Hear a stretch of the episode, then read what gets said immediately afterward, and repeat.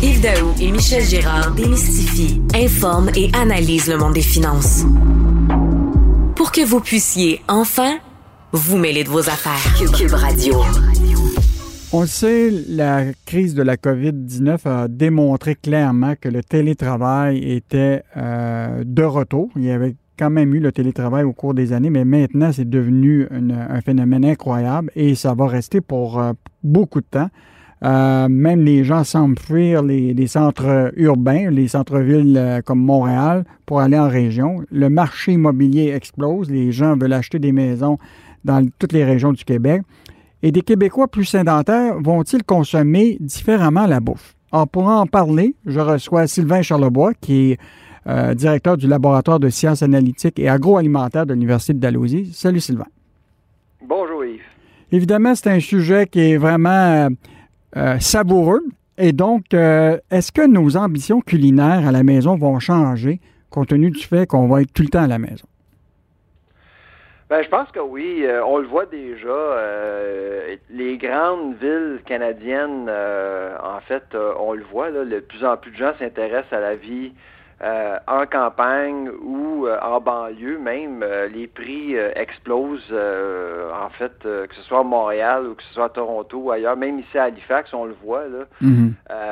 les gens, les gens se rendent compte que leur adresse personnelle, en fait, est moins, est moins importante qu'avant la COVID. On peut travailler chez nous. On a plus confiance euh, les technologies qu'on utilise comme Zoom, euh, MS Teams, tout le monde utilise ces technologies-là, puis on, se rend compte que c'est possible de travailler soit à temps partiel ou à temps plein de la maison. Alors, j'ai l'impression que les gens comme se posent des questions où est-ce qu'ils veulent vivre?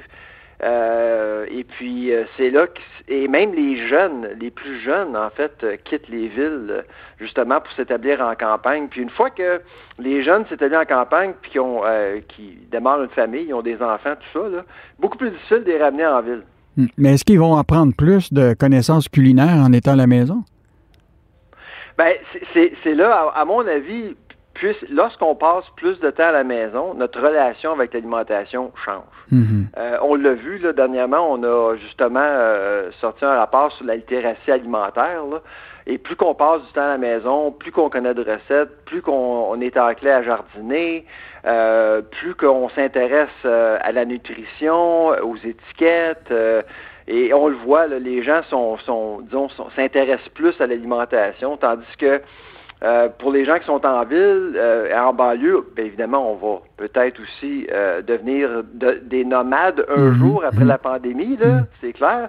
Mais si on travaille à la maison trois jours sur cinq, mettons, là, ou euh, même euh, quatre jours sur cinq, euh, à ce moment-là, c'est sûr que les gens vont cuisiner davantage. Mais ça va, le télétravail va aussi affecter toute la façon dont les restaurants vont livrer ou offrir leurs services. Les chaînes de restauration rapide, comme tu mentionnais dans ta chronique, la chaîne Starbucks, là, qui a annoncé la fermeture de 300 magasins d'ici la fin mars. Euh, euh, il y a quelque chose qui, est en train de changer autant dans la restauration rapide que dans l'univers des restaurants. Oui, c'est effectivement. Euh, en fait, Starbucks a été assez clair. Là. On ferme 300 succursales. Mais ce qu'ils disent pas, Starbucks, c'est qu'on ouvre des succursales en banlieue ou même en campagne. Un exemple de ça, à Truro, en Nouvelle-Écosse. Truro, c'est une ville de 5000 personnes. 5000, là, c'est pas beaucoup. Là. Non. Ben, on vient d'ouvrir un Starbucks là. là. C'est à 100 km d'Halifax. C'est un, c'est un petit, une petite ville euh, qui accommode la, la production agricole. Les, les, producteurs agricoles qui vont aller magasiner vont aller à, on le voit qu'il y a réorientation des restaurants, et puis c'est certain qu'il va y avoir une réorientation au niveau du détail aussi. Là. Euh, les magasins au centre-ville, ben, on va peut-être les rapetisser un petit peu, on va peut-être même les fermer ou changer la vocation de certains magasins. On va peut-être ouvrir d'autres magasins en banlieue. Ce qui est, ce qui est, ce qui est vraiment intéressant, c'est que les, les indépendants, euh, les restaurants indépendants, les détaillants indépendants, ben tout d'un coup, on pourrait avoir une renaissance. parce qu'ils étaient oubliés, ces gens-là, parce que tout le monde était en ville, mais là, tout d'un coup, les gens se rapprochent de la campagne, se rapprochent des banlieues. Alors, tout d'un coup, on pourrait voir des restaurants faire mieux qu'avant. Hmm. Est-ce que, dans, de ton avis, les restaurants qui étaient qui, avaient vécu la, la, pandémie, puis qui ont fermé, ils ont rouvert, et là, l'idée, c'est qu'ils se sont lancés dans ce qu'ils appellent la livraison euh, avec euh, des, euh, soit avec DoorDash ou avec Uber Eats, etc. Est-ce qu'ils vont probablement maintenir ça même quand ça va être rouvert, donc garder des plus petites surfaces puis continuer à faire de la livraison? Ben, écoute, les restaurateurs ont été extrêmement résilients. Hein. Ils ont très bien performé.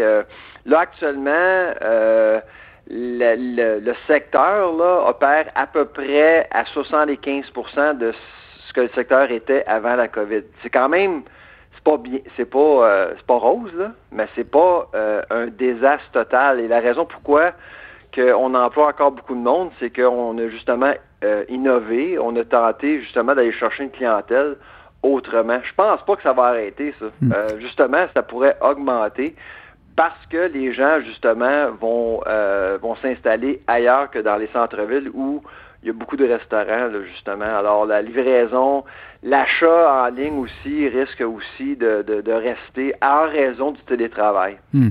En terminant, euh, tu mentionnes dans ta chronique euh, le fait que les gens s'en vont en région, puis là, évidemment, ils vont se retrouver à consommer. Ça va donner un, boom là, au Québec rural. Comment tu vois ça, toi? Ben moi, je, pense que c'est une bonne chose. Moi, euh, j'ai grandi euh, dans un dans une petite ville au Québec, euh, dans le Québec rural. j'ai adoré mon, mon enfance. Quoique des années 80, la plupart du monde de mon âge voulait, voulait comme on dit en bon québécois, sacrer le camp, là, puis aller faire des études ailleurs, mais ça, ça a changé. Hein? Mm-hmm. D'ailleurs, au mois d'avril, je sors mon livre Poutine Nation. oui, j'ai hâte de le lire. du Québec rural, ouais. Fait que c'est ça, je parle du Québec rural qui euh, justement a inventé la poutine et c'est les villes qui se sont qui ont adopté une invention du Québec rural. Alors c'est vraiment, euh, je pense, que c'est une belle opportunité pour plusieurs familles de, se réconcilier avec avec un Québec euh, qui, a beaucoup à offrir. Hey Sylvain, on continue à te lire dans le Journal de Montréal à tous euh, les lundis. Donc, c'était Sylvain Charlebois, qui est directeur du laboratoire de sciences analytiques en agroalimentaire de l'Université euh, d'Alhousie. Et tu nous as vraiment donné le goût de, euh, évidemment, déjà de partir à l'épicerie pour aller acheter nos mets préférés, puis peut-être lire ton livre Poutine. dans un mois. Dans un mois. Au plaisir, Sylvain. Parfait. Au revoir. Bye bye.